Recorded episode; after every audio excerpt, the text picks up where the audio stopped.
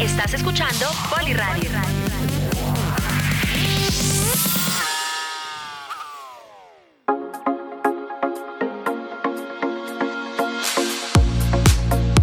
Los consejos, la información y la opinión para nuestros gran colombianos. Bienvenidos, aquí comienza Polivirtual Radio. Polivirtual Radio. Polivirtual Radio. Polivirtual Radio.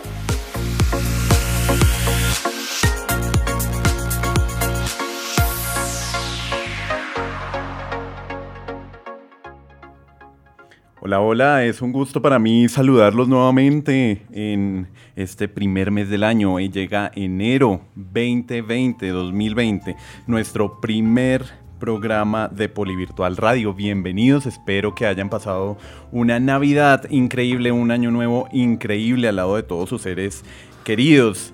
José, bienvenido, bienvenido una vez más a nuestro primer programa de Polivirtual Radio. Apreciado Andrés, muy, muchas gracias por ese saludo y un saludo de año nuevo para todos ustedes que nos escuchan y desde luego, pues, eh, qué alegría volver a retomar y además comenzar el año con un programa como este, qué alegría. ¿Qué hizo Navidad? ¿Qué hizo Navidad? Cuéntame. En año nuevo, ¿cómo la pasó? Viajó. Descansé muchísimo, tuve una muy buena experiencia dentro de lo que se programó del viaje. Eh, ¿qué hicimos de raro? Oiga, estuve en unas comunidades indígenas eh, cerca al, Parque Interior, bien interesante, entonces creo que es un tema de ampliar un poco más, pero la pasamos muy interesante, unos destinos espectaculares para, para conocer, para convivir con personas diferentes y sobre todo un tema de turismo experiencial, entonces fue algo bien chévere. Adicionalmente a eso, pues como siempre con la familia, eh, mi adorada perrita que siempre nos acompaña a todo lado y nada, disfrutando, descansando un poco y con muchas ganas de volver a retomar el programa para poder hablar con las regiones y obviamente agradecerles a todas las personas que nos han seguido escribiendo en el mes de diciembre y sobre todo eh, que nos han contado sus experiencias de cada una de las regiones. Pero bueno, entonces disfrutó de una eh, bella región en nuestro país. Además, donde el Poli tiene presencia. Además, donde tenemos presencia. Bueno, Isnet, bienvenida una vez más a Polivirtual Radio. Hola, José, gracias por invitarme a Polivirtual Radio. ¿Cómo estás?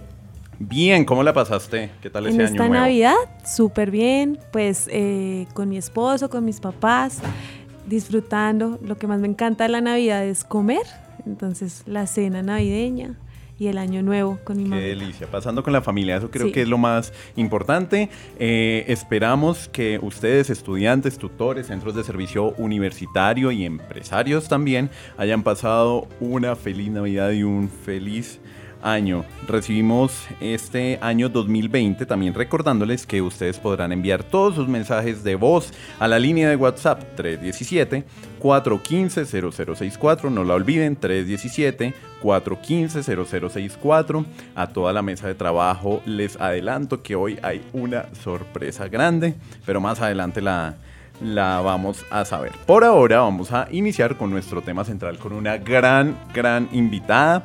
Ella es comunicadora social y periodista, también es abogada y es especialista en derecho laboral y seguridad social. Se ha desempeñado como asesora de presidencia en Colpensiones y además ha trabajado en ARL Positiva y Colsubsidio, manejando todo el ámbito de seguridad social. Recibamos por favor a Sandra Afanador. Sandra, bienvenida a los micrófonos de Polivirtual Radio. Andrés, muchas gracias por la invitación. Un saludo especial a Isnet, a José y sobre todo a todos nuestros oyentes, a quienes esperamos les llame la atención nuestro tema de hoy. Bueno, hoy hay un tema que nos compete a todos, que podríamos decir que es delicado, pero que también es bueno saber. Es bueno saberlo, tratarlo, porque no podemos desconocer que en muchas empresas se vive. Y es el tema del acoso laboral, ¿verdad? Bueno, pues es que este es un tema que yo siempre pienso que también está muy relacionado, guardadas proporciones, con el bullying que sufren los chicos en los colegios o en las universidades, que a pesar de estar en una esfera diferente, al final del día todo lo que eh, enmarca el tema del acoso, del bullying, es hacer sentir mal a otro ser humano. Y pensando precisamente en eso y más en el ámbito laboral, en el año 2006 el Congreso de la República emitió la ley 1010, que es la que reglamenta por lo menos en nuestro país, qué es y qué no es acoso laboral. Bueno, entonces empecemos por definir, y esa es mi primera pregunta. ¿Qué es el acoso laboral? Bueno, entonces me voy a remitir un poquito, es para que tengamos todo el contexto de lo que nos dice la norma y ya cómo lo podemos ver en la vida diaria. Perfecto. La norma nos dice que se entiende por acoso laboral toda conducta persistente y demostrable ejercida sobre un empleado, trabajador, por parte del empleador, de un jefe o superior jerárquico inmediato o mediato, de un compañero de trabajo o de un subalterno ¿Y qué pasa con ello? Que pues a través del acoso laboral lo que se busca es infundir miedo, intimidación, terror o angustia, que al final del día todo eso lo que genera es un perjuicio laboral para quien lo está viviendo y por eso pues fue necesario reglamentarlo para que precisamente no se de en las entidades y en las empresas. Digamos que es lo que nos dice la norma. Sí. Que ah, digamos que ahora sí mastiquemos un poquito más esa definición. ¿Y cómo nos dirías que es el acoso laboral en tus palabras? Bueno, miren, el acoso laboral se puede dar con diferentes acciones. Y algo que es importante que tenga presente nuestra audiencia es que todo el mundo eh, generalmente piensa que el acoso laboral solamente se da por parte de un superior a un subalterno. Pero también hay acoso laboral entre compañeros, o entre pares. y también puede haber acoso laboral entre subalternos con jefes. Entonces, ¿por qué? Porque yo puedo acosar a una persona, por ejemplo, con acciones de maltrato. Entonces, cuando soy violento o eh, voy en contra de su integridad física o moral o sexual. Entonces, un ejemplo. Sí. Eh, no me cae bien un compañero porque de pronto se pinta el cabello de verde y le gusta usar zapatos naranja. Entonces yo voy por el pasillo y lo empujo. Eso ya es un maltrato laboral. Derivado de un acto discriminatorio. Sí. Derivado de un acto discriminatorio. Pero ¿qué pasa? Si eso pasa una vez, uno puede decir, uy, no, lo que pasa es que la persona iba como muy de carrera y muy de afán y, y tal vez no era su intención. Pero resulta que si eso se vuelve repetitivo, esa es una acción de acoso laboral. Otra acción, por ejemplo, es la persecución, que es cuando uno quiere descalificar a la persona en su trabajo y, por ejemplo, le dicen a la persona, mira, hoy entras a trabajar a las 6 de la mañana, mañana entras a las 9, pasado mañana entras a las 11, porque todo este tipo de cambios tan bruscos, al, al final del día lo que hacen es que la persona se sienta perseguida, que lo está haciendo, pero también generarle como cierta, cierto aburrimiento hacia su actividad laboral. Bueno, yo quiero saber algo de lo que mencionaste hace un momento y es, ¿tiene que convertirse en un acto repetitivo para que sea considerado como acoso laboral? Claro, claro, porque si es un acto, eh, digamos... Único, eh, que me pasa una sola vez. Te voy a poner el mejor ejemplo, porque eso nos pasa a todos los seres humanos. Resulta que tuve un día que fue terrible. Me levanté tarde, cogí el Transmilenio, se varó, eh, se me rompió el tacón, eh, me pasó, bueno, de todo. Y alguien de pronto dice algo y yo le contesto de una manera muy fuerte, muy agresiva. Sí. Pues resulta que eso pasó solo una vez porque tal vez tuve un mal día. Y eso nos puede pasar a todos los seres humanos. Pero resulta que si yo llego todos los días o de la semana, tres días de la semana llego todos los días a maltratar a, una persona o a varias, eso sí es una acción de acoso laboral. Mm. Porque tiene, o sea, una de las condiciones es que sea repetitivo, pero también que sea demostrable. Eso, eso es una de las condiciones. ¿Qué pasa en esos casos en los que, por ejemplo, le envían a uno mensajes a, fuera del horario laboral? ¿Sí? Eh, no sé, por ejemplo, yo le escribo a mi asistente el domingo por la noche, eh, Néstor, por favor, mañana primera hora, tal, tal, tal, necesitamos que tengamos tal informe listo o la información para que por favor me la va listando mientras yo llego, ¿cierto? Eh, ¿Qué pasa con ese tipo de mensajes o de pronto de correos que le llegan a uno en determinados horarios? que creería uno está obviamente fuera, de, los horarios, ¿cierto? Yo, alguna vez tuve un jefe que me, Eso fue hace muchísimos años, eh, cuando yo llegaba, y llegaba a las 8 de la mañana, entonces me decía José Manuel, ¿qué pasó que lo estuve esperando para la reunión? yo, disculpen, no sabe cuál reunión, o sea, yo no tenía reunión esta mañana. Sí, claro, yo te envié un correo a las 4 de la mañana donde te citaba a las 7 de la mañana para que tuviéramos reunión. bueno, pero, pero, pero primero yo te pregunto a ti, José, ¿tú cómo te sentías? Eh, la verdad, a mí se me hacía muy simpático el tema. Ok. Porque, o sea, qué absurdo la situación del señor, donde lo siento, pero yo, pues a las 4 de la mañana yo no leo correos, entonces, pues, o sea, no, no, me, no era algo que, que yo lo hiciera. Adicionalmente, eh, pues, o sea, no había forma, o sea, era algo que quedó completamente claro. Eh, en ese momento. Y era algo que sí se le volvió al señor un poco repetitivo el tema, pero yo seguí insistiendo y que pues lo siento, yo a esa hora yo no leo correos. O sea, si me citan a una reunión a las 7 de la mañana o fuera de mi horario, eh, con muchísimo gusto, pero pues avíseme por favor con tiempo suficiente para yo poder venir a la reunión. ¿Qué, podríamos deducir de ese tipo de situaciones? Primero que todo hay que ver algo también claro. Me imagino que en el grupo de trabajo tuyo había más personas. ¿El comportamiento de este superior era similar con todas las personas? bueno, igual. entonces fíjate que ahí ya es una actividad que no es personal, sino que digamos es un comportamiento que no es el adecuado, por supuesto de un superior, pero digamos que él tenía esa costumbre con todo el mundo, entonces no era algo personal de que, uy, me está acosando a mí, sino no, él escribe a todo el mundo. Ahora, me parece muy pertinente lo que tú hiciste, que es, hombre, yo no leo correos a las 4 de la mañana, pero por lo que veo que tú me dices que lo tomaste de una forma jocosa, pareciera que el señor tampoco se molestó y... Él sí le molestaba, pero pues... Pero lo seguía haciendo. bueno, pero lo seguía haciendo. Pero, pero bueno, pero, no él lo seguía haciendo. Pero ¿qué pasa? Si él hiciera eso solamente contigo y él todas las noches, todos los días lo estuviera haciendo, eso sí ya es una actividad de acoso. Porque, a ver, también nosotros tenemos que entender algo. Puede pasar que en casos extraordinarios, de pronto un domingo a las 8 de la noche me escriban un WhatsApp porque a última hora se presentó una reunión. Y pues digamos que uno como trabajador también tiene que ser un poquito flexible porque, ok, es una ocasión especial, llamémoslo así.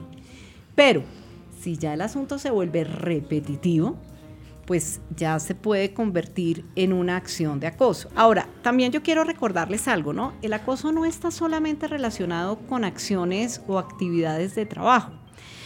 Eh, también está relacionado con eh, discriminación laboral por raza, por género, por origen familiar o nacional, inclusive por credo religioso o preferencia política.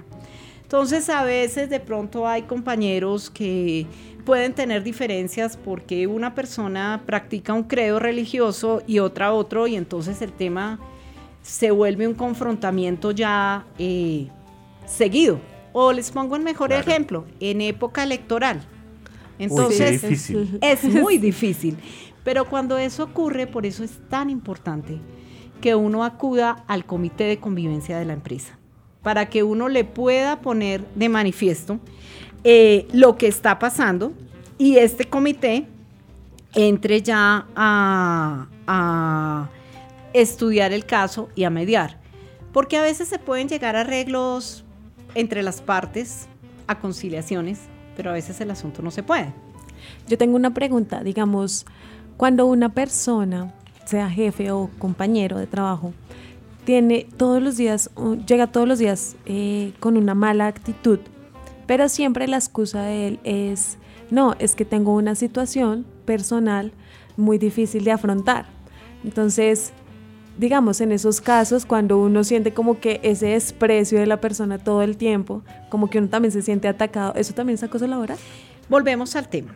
Si la persona tiene esa actitud de desprecio hacia todo un grupo, mm. pues uno no lo puede, digamos, catalogar del, del todo así porque, digamos, que es una forma de ser, que ya la empresa mirará si la quiere o no aceptar para su clima organizacional y para su ambiente de trabajo. Pero si, por ejemplo, la persona llega y entonces resulta que contigo es despreciativa, pero con el vecino es adorado, lo agarra pico, le cuenta que fue a cine, le cuenta, pues ahí sí hay una conducta de acoso laboral porque uno no puede eh, despreciar a sus compañeros bajo ninguna circunstancia. Al final del día, y por eso empezaba hablando con el tema del bullying, a veces a la gente se le olvida desde niños que están tratando con seres humanos y que probablemente esas acciones van a afectar mucho a quien la está sufriendo. Sí, eso Perfecto. Yo quisiera consultar con Sandra. Yo quisiera consultar. Ay, Dios mío. Estamos consultando muchos ¿Qué pasa en el, en el periodo de vacaciones si un superior me llega a escribir cuando yo estoy disfrutando de mis vacaciones? ¿Se podría considerar como acoso laboral? Mm, depende. Pero te escribe con qué sentido? Eh, Andresito, ¿cómo estás? ¿Cómo te está pasando en tus vacaciones? No, claramente. Andrés, ¿qué pasó con este informe que te pedí? Con un sentido laboral, ¿no? Lo que pasa es que depende, porque eh, les voy a poner un ejemplo. Yo estoy de vacaciones y resulta que hubo una inundación y se inundó mi empresa. Pues es normal que mi jefe me diga, óyeme, estamos en un tema complicado, ven, ayúdanos. Pero resulta que si yo estoy en un ambiente, digamos, de vacaciones, y mi jefe empieza a escribirme, necesito que me diga dónde está el informe 5090 que usted entregó tal día o tal, o a, tal momento, eh, y, a la media hora. Eh, y el informe 5091, y ya hay uno sí podría decir, primero, pues lo normal es que uno hable con el jefe, ¿no? Jefe, ¿qué está pasando? Yo estoy en vacaciones, o sea, no tengo forma de conectarme a estas cosas. Pero si ya hay una insistencia repentina, sí podría uno estudiar el tema como un acoso laboral. Perfecto. Eh, antes de continuar hablando con nuestra invitada, quiero recordarles que ustedes podrán enviar todos sus mensajes de voz a la línea de WhatsApp 317-415-0064. Recuerden, 317-415-0064. Bueno, seguimos, seguimos conversando con Sandra y ahora quiero preguntarle ya sabemos que es acoso laboral. ¿Qué no es acoso laboral? Quisiéramos saber. por ejemplo, ¿qué no es acoso laboral? Que es un tema sensible para todos. Que me diga el jefe, oye Sandra, acuérdate que tu horario de trabajo es a las 8 de la mañana. Entonces yo tengo la costumbre de que llego todos los días eh, a las 8 y cuarto, a las 8 y 20. Y entonces yo digo, no, no, no, pero es que me está acosando. No, ese no es acoso laboral porque es que mi horario empieza a las 8 de la mañana. Si me llama la atención porque tengo tres retardos en el horario, no es un acoso laboral, porque es una actividad propia para... Que, o sea, son esas condiciones que yo debo cumplir como trabajador. También que no es acoso laboral, que a mí me pidan el cumplimiento de mis funciones. Entonces les pongo un ejemplo. A José lo tienen acá en este momento juicioso frente al micrófono el siempre pues, juicioso. Bueno. Gracias. Hay, hay, hay, hay, actos de fe, Andrés. Entonces, Entonces, ¿qué pasa? Si viene el director de la, de la emisora y le dice a José, José, por favor, tenemos que grabar el programa, tenemos que hacer esto, o José, eh, sería muy bueno que de pronto tu actitud fuera un poco más jovial, o eso no es ningún acoso, porque digamos que eso son cosas propias de las funciones del trabajo. Por ejemplo, sí que es acoso también, y es la discriminación en las funciones. Entonces, volvamos al caso de José. José muy juicioso, hace sus labores de locución y de eh, liderazgo en algunos programas, pero de repente le dicen a José, ¿sabe que José, usted se tiene que ir a manejar el archivo de la emisora? Y entonces usted tiene que ir a clasificar de la A a la Z y ese trabajo se le va a llevar tres meses. Y pues ahí sí el tema es un poco complejo porque es que a José no lo contrataron para labores de archivo, ni para que estuviera ya guardado en un archivo tres meses. A José lo contrataron para labores de eh, comunicación. Entonces eso es importante tenerlo presente.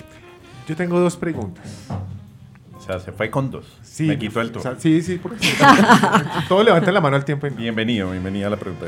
La primera, ¿qué pasa con esos jefes donde de pronto eh, sí piden los trabajos, pero son bastante insistentes y son muy intensos? Eh, además, pues creería yo que en ciertos momentos uno puede llegar a ser cuando uno es jefe también uno se, pone en ese, en, ese, en ese tono, donde uno es muy repetitivo y comienza, no, ¿qué pasó con eso? Necesitamos lo otro, y comienza a ver como una cierta presión frente a una persona específica o frente a ciertas personas específicas. Mm, me refiero yo, por ejemplo, estamos un equipo de seis personas y con dos personas específicas es muy insistente, con las demás personas es un poco más laxo. Esa es la primera pregunta. Y la segunda, eh, ¿hasta dónde es acoso? Eh, y sobre todo en este tema eh, entre hombre y mujer, ¿cierto? Donde uno le puede decir, ¿cómo estás de linda el día de hoy? ¿Sí? Mm, y donde a veces no sé, yo soy supremamente caballeroso, creo así, y me considero de, ese arte perdido, la caballerosidad, de decirle a las personas cómo estás de linda, vente puesto, vente ayudo, te doy la mano, o sea, ciertas cosas que inclusive las personas pueden llegar a malinterpretarlo, ¿sí? ¿Hasta dónde raya eso? Porque entonces uno, ¿cómo estás de linda el día de hoy? Ay, no, es que el señor ya me está acosando. Sí, o sea, uno no sabe, entonces uno... no dice nada. Pues, a ver, a ver, eh, digamos que, bueno, en cuanto al, jefe insistente, con solo una parte del grupo y con solo y con los otros un poco más laxo, como decía José, hay que mirar. Eh, a nosotros siempre nos han dicho el problema no es lo que me dice, sino el tonito como me lo dice. Sí, total.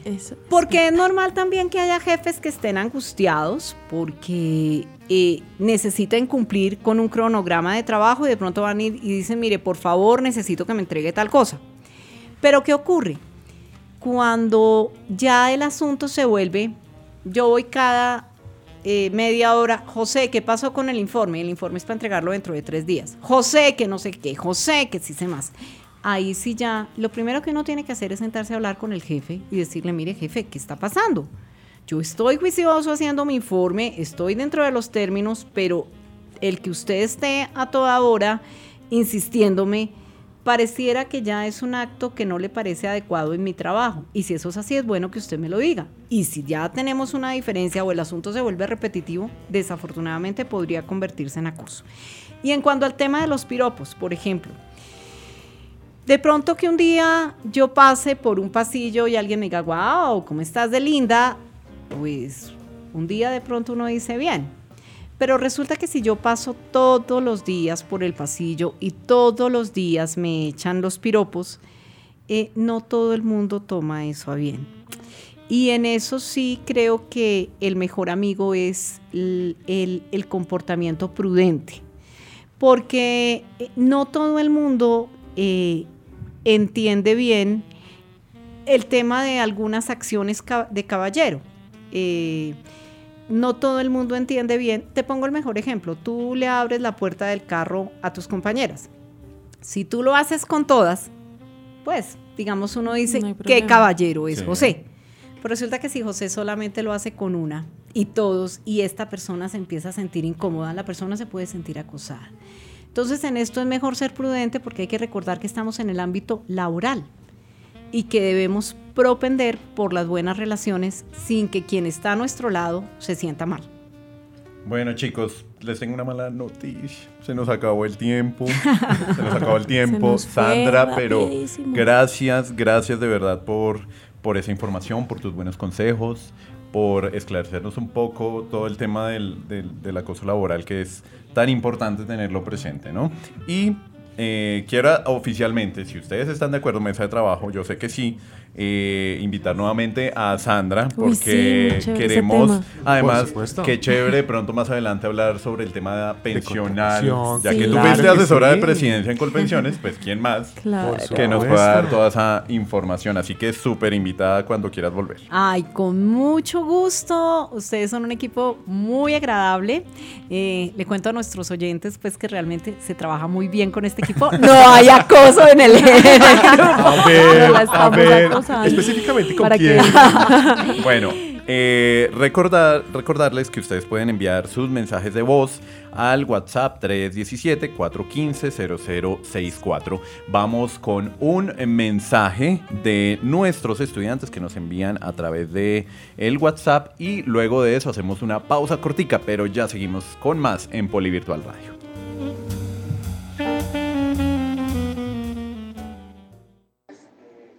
Cordial saludo, mi nombre es Alexander Rendón, me comunico desde el municipio de Sonsón, Antioquia. Eh, soy estudiante de la licenciatura en Ciencias Sociales, modalidad virtual. Eh, los felicito por este programa que están realizando, porque gracias a este programa todos los estudiantes que pertenecemos al Politécnico podemos estar informados y también podemos aportar en diferentes discusiones o diferentes problemáticas que se puedan presentar.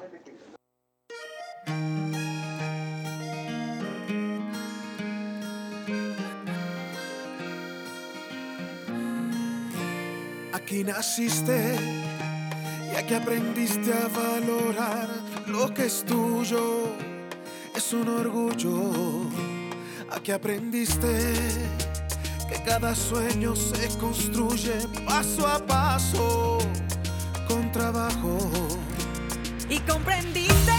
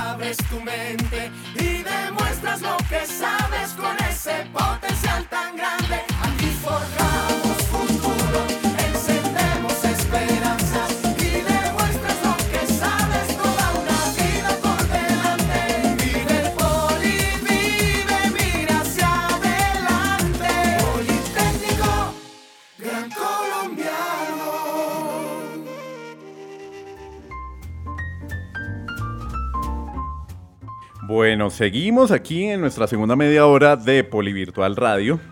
Y eh, por favor, Isnet, recuérdales la línea donde pueden enviar sus mensajes de voz.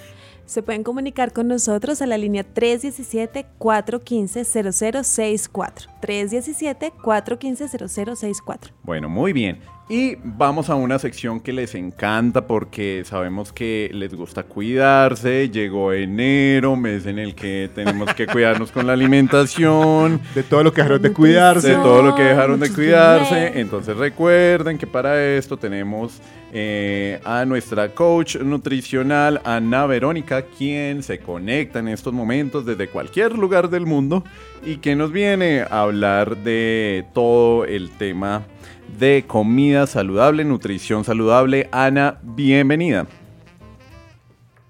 Gracias, feliz 2020. Feliz 2020, ¿Cómo, cómo, cómo la pasaste? ¿Qué hiciste? ¿Disfrutaste? ¿Viajaste?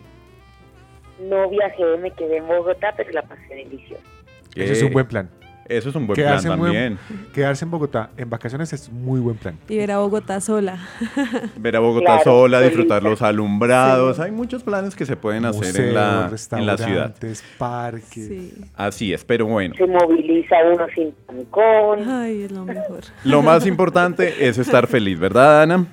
Sí, señor, eso es lo más importante, allí radica. Bueno, entonces, antes de que tú inicies con tu sección, quiero darles una buena noticia a la mesa de trabajo y a todos los estudiantes que nos escuchan, a toda la comunidad virtual, estudiantes, tutores, centros de servicio universitario y empresas.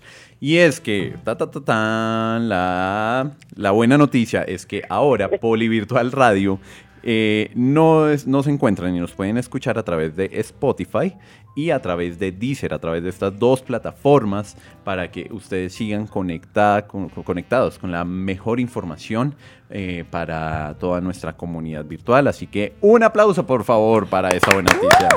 Qué excelente noticia, Andrés. Qué excelente noticia. O sea, podemos estar mucho más conectados y no solamente a través de la plataforma, sino nos puede escuchar en cualquier momento con mucha más facilidad. Correcto, correcto. Entonces recuerden que a través de Spotify y Deezer nos pueden buscar como Poli Virtual Radio y ahí van a encontrar todos los, los programas. Ahora sí, Ana, vamos con esa buena información de qué nos vas a hablar hoy.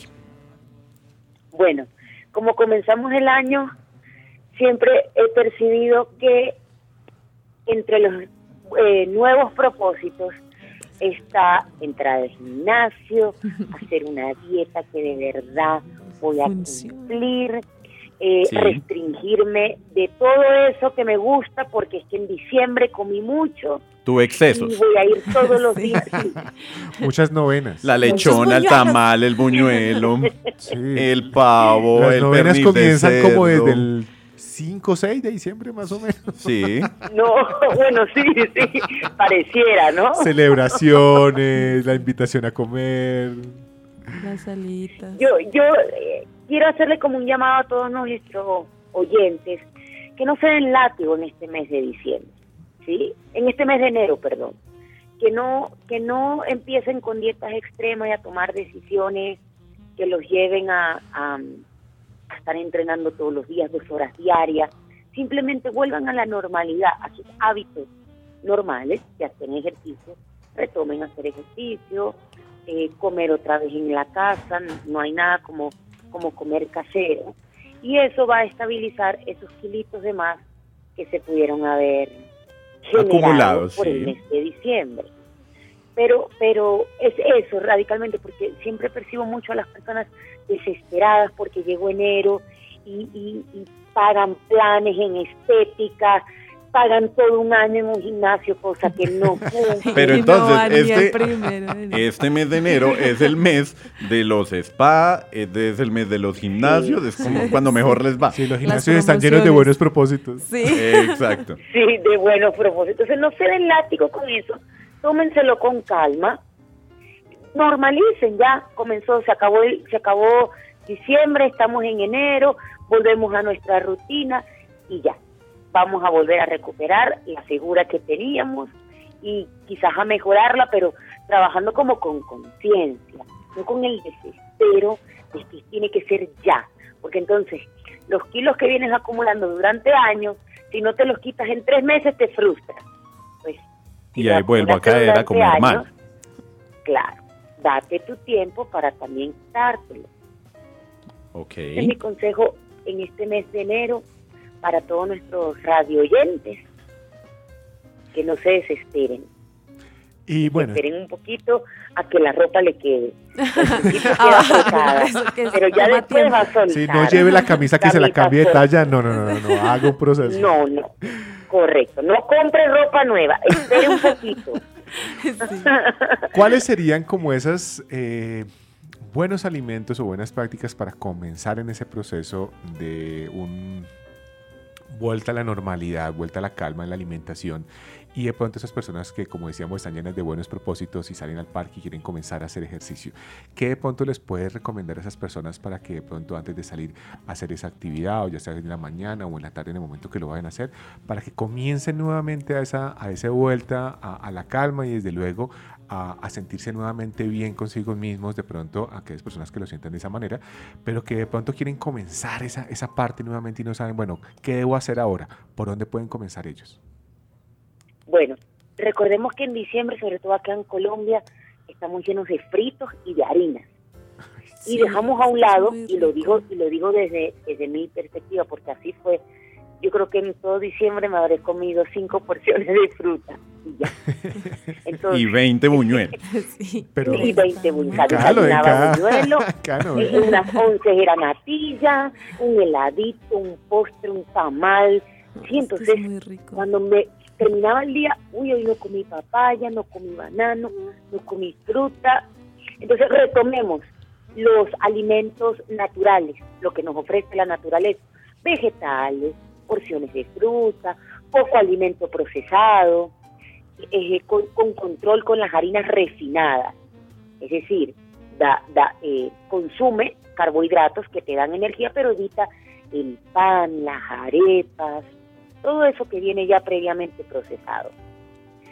Esa es una buena manera de, y quítate los fritos, olvídate de la empanadita de vez en cuando, porque ya comiste bastante fritos en diciembre. Dale un descanso a tu cuerpo de los fritos, de los dulces, de los azúcares.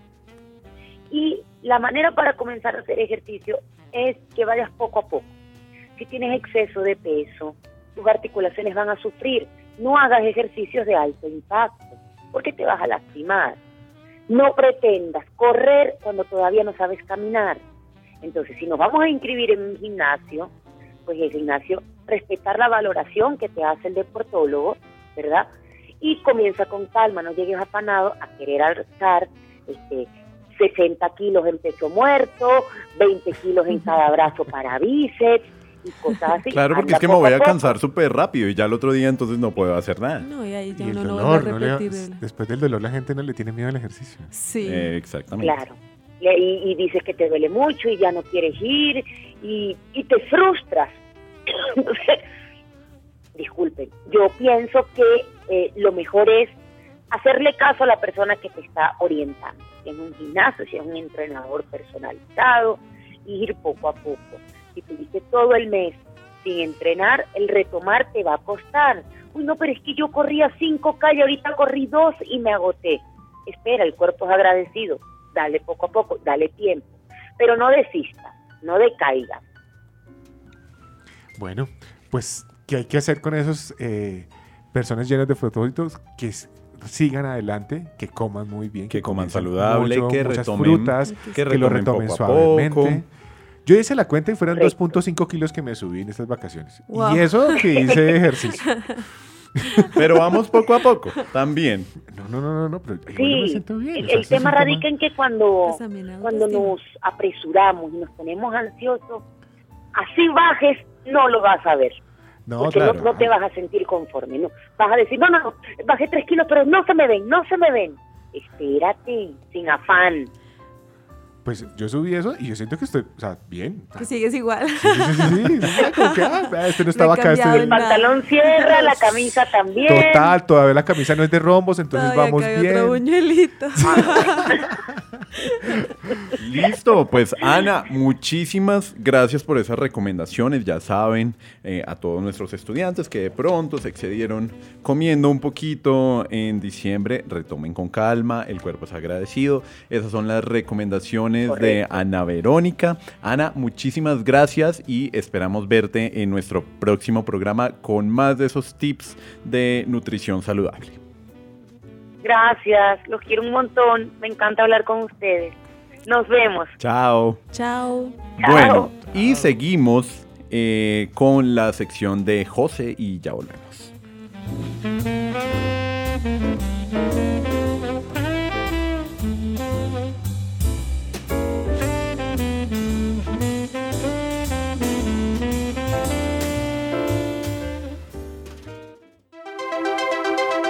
La información del emprendimiento regional. Somos emprendedores, somos por.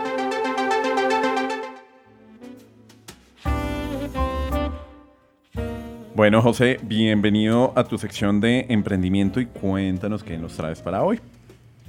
Bueno, en este, en este 2020, donde comenzamos a tener ideas y entonces comienza a haber la presión nuevamente porque tenemos que comenzar a pagar todas las cuentas de, de lo que pasó el año anterior y comenzamos a, a, revisarlo y comenzamos a generar esas ideas y entre esos buenos propósitos también está el de crear un emprendimiento. Pues bueno, Hoy quiero traerles a ustedes algunas de las entidades que nos apoyan en Colombia para el tema de emprendimiento, de manera que lo podamos tener, podamos saber en algún momento a dónde recurrir. Una de ellas, por ejemplo, es Emprende. Desde luego, eh, a pesar de que es bastante regional, pero en la región de Antioquia nos puede funcionar bastante bien y la información que aparece en la página nos ayuda muchísimo. De la misma manera, incubadora como una que se llama Gestando, que nos ayuda a consolidar justamente ese tipo de emprendimientos. ¿Qué es una, una incubadora de... una incubadora son esas, em, esas eh, entidades que cogen las ideas, de pronto ya en algún nivel de, maduración, ya de pronto han comenzado a generar ventas, pero necesitan poder tener el apoyo de alguien que los esté dirigiendo y que les pueda brindar ciertas eh, ayudas. Por ejemplo, en una época les daban un espacio de trabajo, una línea telefónica, un computador. En este momento es ayudarles más desde el tema gerencial y estratégico para que puedan desarrollar mejor cada, cada uno de sus proyectos de acuerdo a las metas que se han propuesto. Pero entonces, las necesidades también han cambiado, José, porque si, tú, si tú dices, bueno, antes le dábamos un teléfono y esto, y ahora... Ahora salga a la calle y venda, ya sé para qué teléfono y computador, si todo lo puedes hacer desde tu teléfono celular. Pero las incubadoras, desde luego, han venido cambiando y te van ayudando. Lo mismo sucede, por ejemplo, con Cultura E también en, Medellín, donde lo que hacen es eh, revisar esos proyectos, qué tan maduros pueden estar y ir apoyándonos. No podemos olvidar dentro de ese listado, por ejemplo, el Fondo Emprender del SENA que está a nivel nacional y está en cada una de las regiones. En todas las regiones. Es muy importante que entren a la página del Fondo Emprender, revisen las diferentes convocatorias que se abren cada año. Eh, ahorita ya en el mes de, terminado el mes de enero, febrero, eh, comienzan a abrirse nuevas convocatorias y hay algunas ya abiertas de acuerdo a las regiones. Y a partir de eso podemos comenzar a tener una posibilidad también para poder desarrollarlos. Ellos han venido en los últimos años cambiando la metodología, donde se ha vuelto mucho más ágil y donde cada vez tiene eh, más prevalecencia y es más importante lo que el emprendedor cuente, cómo lo haga, empoderarse de su proyecto. Desde luego, eh, para algunos, por ejemplo, en temas sociales está Ventures, eh, Social Venture que nos ayuda muchísimo también eso. En Bogotá, por ejemplo, está el Hub Bogotá, que son entidades que a pesar de que son privadas, pero reciben a los emprendedores para poder desarrollar sus proyectos de emprendimiento. A nivel estatal también, por ejemplo, está Bancoldix, que es una de esas entidades que nos ayudan en el tema, por ejemplo, de exportador y donde hay muchísima información de países externos, de mercados, de cómo hacerlo. No es fácil exportar, pero no es imposible de hacerlo. Hay unos, muchos requerimientos con los que se debe cumplir, pero es una de las mejores experiencias de sport como un emprendedor poder realizarlo. Además que exportar, eh, sacar comenzar a hacerlo. Desde luego, es una de las mejores cosas. Entidades también, por ejemplo, hay una incubadora que se llama Créame. Estuvo mucho tiempo también aquí en Bogotá, está solamente trabajando en Medellín y nos apoya bastante. El Centro de Ciencia y Tecnología de Antioquia, Tecnova, Endeavor, Ruta N, Parquesoft para todas esas personas que de pronto tienen algún tipo de software que quieren desarrollarlos. Y adicionalmente que les brindan todo el acompañamiento también para el negocio, porque puedo ser un muy buen ingeniero, ¿sí? Eh, conozco muy bien mi software, pero no tengo ni idea de cómo venderlo, cómo explotarlo realmente, cómo es esto. Impulsa, que también está a nivel nacional y nos puede ayudar también ya cuando las ideas están en cierto grado de maduración y adicionalmente porque tienen unas eh, convocatorias que van abriendo también.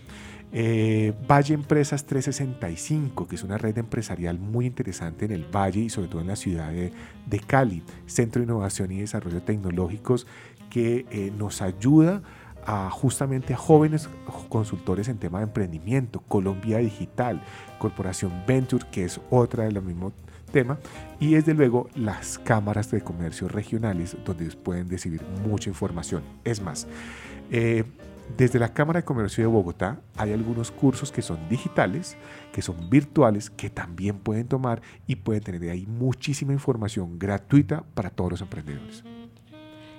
Digamos, yo soy, quiero crear mi, o sea, tengo mi proyecto empresarial. ¿Cómo yo puedo llegar a la empresa? O sea, ¿cómo es el proceso para que ellos conozcan mi proyecto? Digamos, eh, un ejemplo, como, digamos, una persona tímida que tiene una idea muy empresarial, pero le cuesta impulsarse y sabemos que tenemos muchos métodos, pero no, no vamos por temor. Ese es uno de los, dentro de las problemáticas que tienen los emprendedores, está ese. Muchas veces eh, no se saben vender bien, no saben vender bien el proyecto, eh, tanto en palabras como de manera cuando lo escriben, como cuando lo cuentan. Lo mejor es que eh, las personas cuenten su proyecto desde su sentir, desde lo que las emociona, desde eso que los hace vibrar, ¿sí? porque ahí es donde las personas realmente saben qué es lo que hacen. Y donde nosotros podemos encontrar algunas personas que dejan esa timidez porque hablan de lo que les gusta. Entonces, ese es el caso en el que de pronto nosotros podríamos entrar a desarrollar esas personas para que puedan comenzar a tenerlo. La timidez, desde luego, hace parte del tema, pero cuando tú hablas de lo que te gusta, es mucho más fácil expresarte y ello luego contarlo. Y cuando es por escrito, uno tiene que asegurarse de que la redacción que uno está haciendo realmente esté plasmado ese sentimiento que uno está dando porque uno desde el otro lado, y créeme que yo leo muchos proyectos de emprendimiento, a veces uno no sabe qué querían o qué es lo que realmente hay detrás de eso. Y uno lo da por hecho de que la persona entendió cuando uno escribe. En esto es ser muy específico para poder hacer que las personas entiendan cuál es el proyecto. Bueno, José, quisiera yo consultar contigo el tema de las, eh, de las incubadoras que nos hablas ellos solamente toman proyectos que ya es, eh, que estén avanzados o que tengan algún grado de maduración o, también una, persona que tenga todas las ganas de emprender puede consultar con esas empresas, pero que no sabe realmente hacia dónde guiar su emprendimiento. Depende del tipo de entidad a la que estemos dirigiéndonos. ¿sí? Si nos vamos a ir, por ejemplo, eh, Ruta N o Ruta E, ¿sí? Ellos en este momento están tomando ya proyectos que tengan una que estén un poco más consolidados. Los proyectos, el emprendimiento también ha venido avanzando y en este momento se necesita que los proyectos, ese, este tema de riesgo ya lo han superado un poco y estén en tema de ventas proyecciones de ventas y que ya tenga, por lo menos hagan, como dice uno, bajado bandera o ya tenga plata por lo menos en la registradora. Hay otras entidades, por fondo, el Fondo Emprender del SENA, por ejemplo, que sí nos ayudan desde el proceso de ideación. Entonces también tenemos que ser claros en qué momento estamos y a qué entidades tenemos que ir. Pero es muy interesante y es muy importante que desde ya conozcamos cuáles son esas entidades, quiénes están en, ese ecosistema del emprendimiento para que en cada una de las etapas nos puedan ayudar. Es más, que si tenemos experiencias de personas que ya están vendiendo, que ya están en, ya están en funcionamiento, nos pueden dar y ayudar justamente cómo debo hacer yo y cuáles son esos pasos desde la experiencia para poderlo hacer. Las empresas salen de, desde cualquier momento y de pronto uno, uno no tiene que ser administrador para poder generar un emprendimiento. Pero sí tiene que uno desde la experiencia conocerlos y mirar uno qué debe hacer. Además que eh, lo mejor de la experiencia es que le cuentan también lo bueno, lo, malo y, le van contando esos pequeños detallitos, miren, no se le olvide qué hacer, porque esos tips es donde uno también se puede equivocar y ir trabajando. Todo ese feedback es importante. Claro, eso es lo que uno debe estar muy atento de lo que sucede.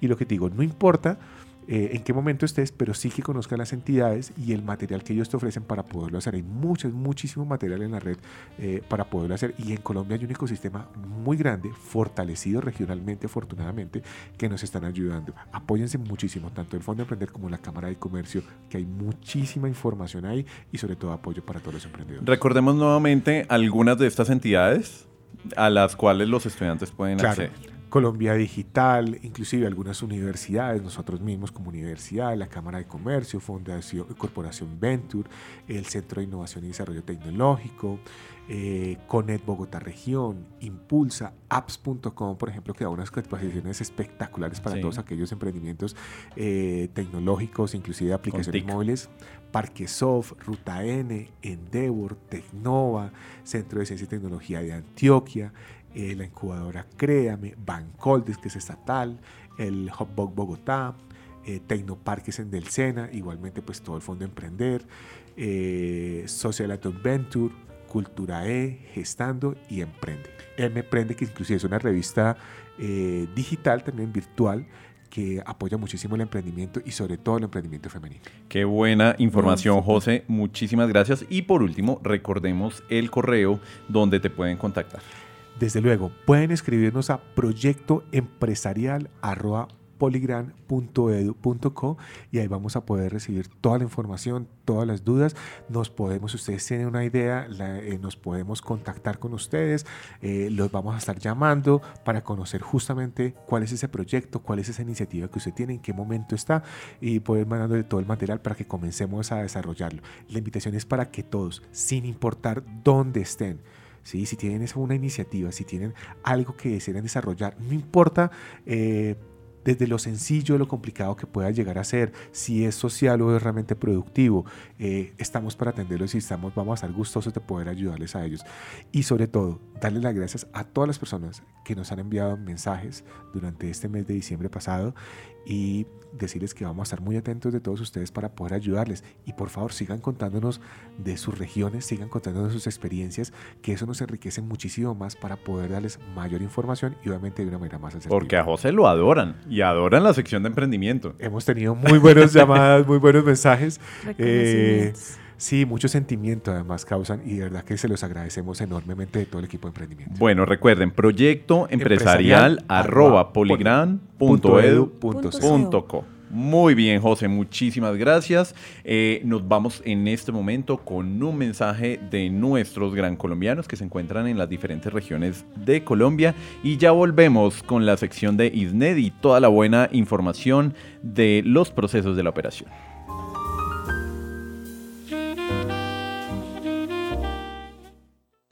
La radio virtual me parece excelente para nosotros que somos estudiantes.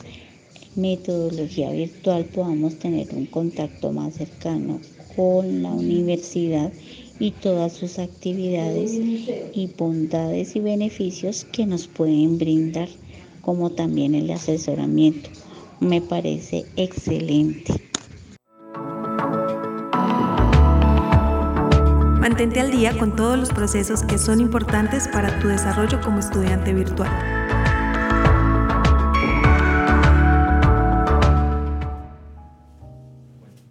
Bueno, bienvenida Isnet con toda la buena información de los procesos de la operación que deben saber todos nuestros estudiantes.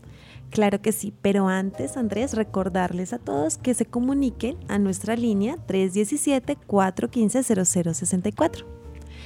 Bueno, pues hoy eh, es como un tema para, también para recordarle a todos los estudiantes su proceso de autogestión. ¿Qué es el proceso de autogestión? Que todos los estudiantes deben realizar la inscripción de sus materias en la plataforma virtual. Después de realizar el pago de su matrícula, el estudiante tiene la opción de realizar la inscripción de estos módulos. Eh, ¿Qué sucede cuando el estudiante no realiza su proceso de autogestión? El sistema le carga los módulos aleatoriamente. Entonces, para que ustedes estén a gusto con la inscripción de sus materias, realicen el proceso de autogestión y con eso no tienen que cuando ingresen en marzo en su semestre, si son estudiantes antiguos, eh, verse con módulos que no, que no querían ver por no haber realizado el proceso por no ser responsables y eh, pues, inscribir sus sus módulos a tiempo, ¿no? Sí. Lo siguiente es que eh, pues del 15 de enero al 11 de febrero estaremos empezando nuestros cursos de nivelatorios de la Corte 2019-5 y 2019-6. Eh, recuerden que en estas fechas van a ver sus módulos nivelatorios. Si ustedes se dieron cuenta que su módulo nivelatorio no tuvo apertura, deben realizar por medio de un caso, llamando a la línea de atención al estudiante o un centro de servicios, su caso para informar que su módulo no tuvo apertura. La idea es que esto sea una semana antes de que empiecen las clases. De lo contrario, si no lo hacen a tiempo, pues el módulo nivelatorio no se va a cambiar. Estos cambios solamente se realizan cuando el estudiante, cuando el módulo que él inscribió, el nivelatorio, no tuvo apertura. Si el módulo tuvo apertura, el nivelatorio no tiene ningún cambio y el estudiante deberá realizar el que sin inscribió. Problema. Correcto. ¿Qué más nos quieres contar? Pregunta. Yo tengo pregunta. A veces pasa que eh, no, le, no le cargan a tiempo los módulos a, los, a, los, a los muchachos y pues o sea, le llegan a uno como tutor a veces, ¿cierto? ¿Cómo, hace, ¿Cómo debe hacer un estudiante en caso de que no le suban a tiempo el módulo para hacer sus actividades? Bueno, en este caso de nivelatorios sí puede suceder pero es en el caso de que el módulo no haya tenido apertura. Entonces, si no tiene apertura, el módulo no se le debe cargar, por eso él debe estar muy pendiente de la plataforma donde se le informa que el módulo no tuvo apertura y que debe seleccionar otro. En el caso de cargue de módulos para iniciar su semestre, bueno, ahí el estudiante el mismo día que inicia el semestre debe reportar el caso para que nosotros verifiquemos cuál fue la inconsistencia. En muchos casos es porque el pago ingresó, pero el sistema no lo tomó a tiempo, tenía las materias y se borraron las materias porque el pago ingresó en otra fecha. O al ingresar el pago un día después de la matrícula, lo manda al siguiente corte. Entonces tiene módulos, es para ver, digamos, no en marzo, sino en abril.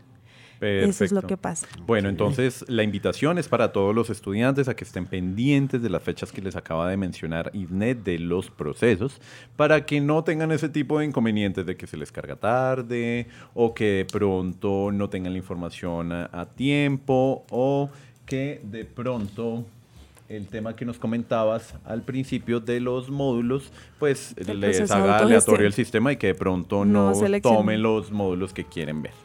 Lo último, pues, para recordarles que del 8 al 17 de enero se abre una nueva corte de nivelatorios para que todos se inscriban. Los estudiantes que ingresaron en el 2019-6 en su primer bloque, o sea, la última corte del año pasado, tienen la posibilidad de hacer cursos de nivelación. Para nivelar. Del 8. Del 8 al 17 es la inscripción. La inscripción ingresan del 29 de enero al 25 de febrero. Del 29 de enero al 25 de febrero lo cursan. Lo cursan. Listo, perfecto. Isnet, muchísimas gracias, por tu información. Nos vamos con nuestro último mensaje de los gran colombianos que nos llegan de otras regiones. Y ya volvemos para despedirnos porque lamentablemente nos tenemos que despedir. Buenos días, mi nombre es Giovanni Delgado. Me estoy comunicando desde el municipio de San Cayetano, Cundinamarca. Quiero agradecer al Poli por permitirnos este espacio. Soy estudiante de Ingeniería Industrial. Estoy interesado en los temas de emprendimiento. En los espacios que he estado pendiente de ustedes son temas muy interesantes. Agradezco que estos temas eh, nos refuercen ya que en la región donde me encuentro los temas de emprendimiento son muy, muy bajos. Y pues gracias por, este espacio nuevamente. Bueno, pues está, ahí estaba Giovanni desde San Cayetano. Ahí le envió un mensaje directo, José. Sí, más información. Él está interesado en los temas de emprendimiento. Entonces, pues Giovanni sigue conectado con la mejor información y ten en cuenta la información que te dio José hoy con todas esas buenas entidades que nos pueden apoyar los emprendimientos. Listo, pues se nos acabó el tiempo. Mm, Lamentablemente nos tenemos que despedir. es muy rápido. Es muy rápido, pero ustedes sigan conectados. Recuerden que eh, todos los lunes, cada 15 días, vamos a estar con la mejor información para ustedes, nuestra comunidad del Poli Virtual. Un abrazo para todos y nos vemos muy pronto. chao. chao. chao.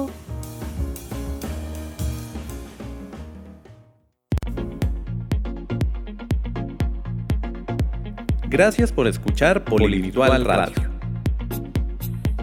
Una producción de Poliradio.